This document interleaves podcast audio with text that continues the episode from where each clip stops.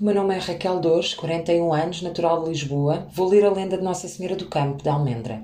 Almendra é uma vila histórica portuguesa do município de Vila Nova de Foscoa, de onde a minha mãe é natural. Desde nova que me habituei a estar presente nas festas em honra desta santa, mas só há pouco tempo descobri a sua história. Vou ler em versão resumida a lenda que retirei de um prospecto destas festas de 1991, escrita por um padre, com base nas versões contadas pelos seus antepassados e ao som do hino que é cantado nestas festividades, da autoria do professor Carlos, em 1935. Em tempos muito remotos, no alto de Monte Calabre, nos limites da freguesia de Almendra, existia uma pequena cidade cristã de nome Reverena, que era rodeada de fortes muralhas do castelo, e pela sua importância e ponto estratégico, era frequentemente atacada pelos muros. Nessa cidade vivia uma humilde jovem de Cedeira, chamada Ana, mais conhecida por Anita de Cedeira. Ana possuía uma imagem de Nossa Senhora com o menino Jesus ao colo, que venerava com grande fé e tomava por sua protetora. Receosa que um dia os infiéis lhe viessem destruir a sua santa, Anita procurou refúgio fora da cidade. Encontrou, numa grande rocha, uma gruta que lhe daria um bom esconderijo. Levou o seu tiar que colocou junto a uma fenda para lhe servir de janela. Em frente, colocou a sua venerada protetora. E a seus pés, junto ao tiar, fazia a sua cama. Durante muitos anos, Anita era vista na cidade e noutros lugares próximos, procurando trabalho, comprando alimentos e entregando tecidos. Após alguns anos, deixou de ser vista, mas pela sua honestidade e grande fé à Virgem, nunca foi esquecida por aquela gente que contava e ainda conta a sua história de geração em geração. Anita era tida como santa. Passados muitos anos, numa segunda-feira de Pascoela, um pastor de Almendra estava com o rebanho e viu, por entre os arbustos, a fresta da gruta, por onde a luz do sol entrou, tendo visto uma coisa a brilhar. Apressadamente começou a explorar à volta, não tardando a encontrar a entrada da gruta, visualizando o tiar, já muito corroído, e em frente uma imagem de Nossa Senhora, em muito bom estado de conservação, que cintilava com a luz do sol. Com espanto, viu no chão, junto ao tiar, um esqueleto humano. Aterrorizado, saiu apressadamente.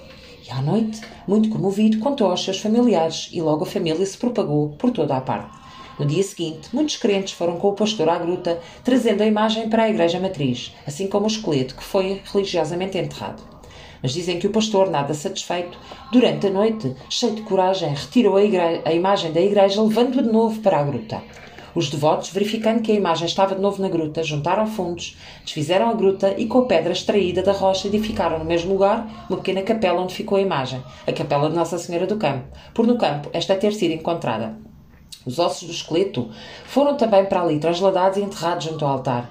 E todos os anos, na segunda-feira de Pascoela, a freguesia de Almendra e povos circundantes ali vão, em romagem, agradecer os muitos milagres recebidos pela Nossa Senhora do Campo. Eu sou Rosário Rosa, tenho 61 anos e sou do Alentejo. Vou ler a história do Alentejo.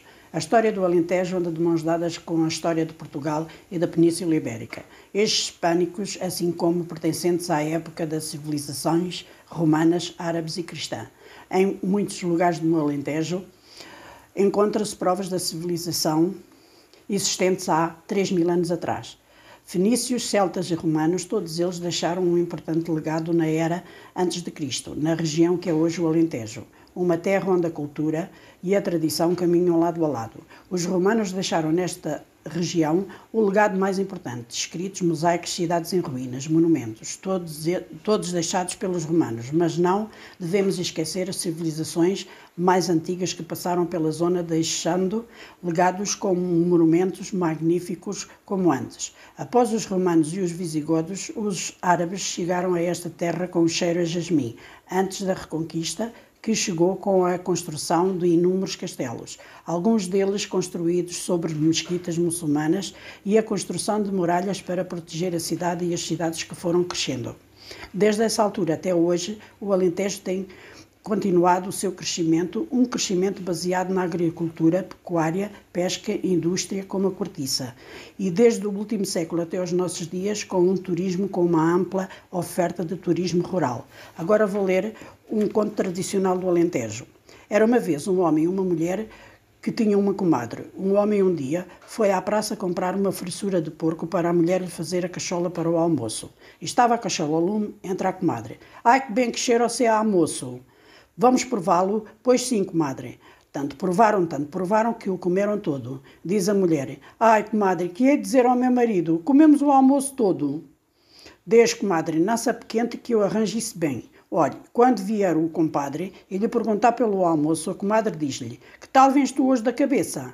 Então não almoçaste já? Até por sinal que também almoçou cá a nossa comadre. E depois entro eu e acabo de convencer. Veio o marido para o almoço e a mulher pespegou-lhe o recado que a comadre lhe ensinara. O homem zangou-se muito e a mulher chamou a comadre. Então, não querem lá verem? O meu homem diz que ainda não almoçou. Ora, é essa. Até almocei cá com vossos mercês e o almoço era cachola. Boa vai ela. O homem fez que se conformou, pegou num palito, meteu na boca e foi-se pôr à janela, com cara de poucos amigos. Passou um conhecido e disse-lhe: Olá, com quem então já almoçaste? Assim o dizem, assim o dizem, respondeu o homem.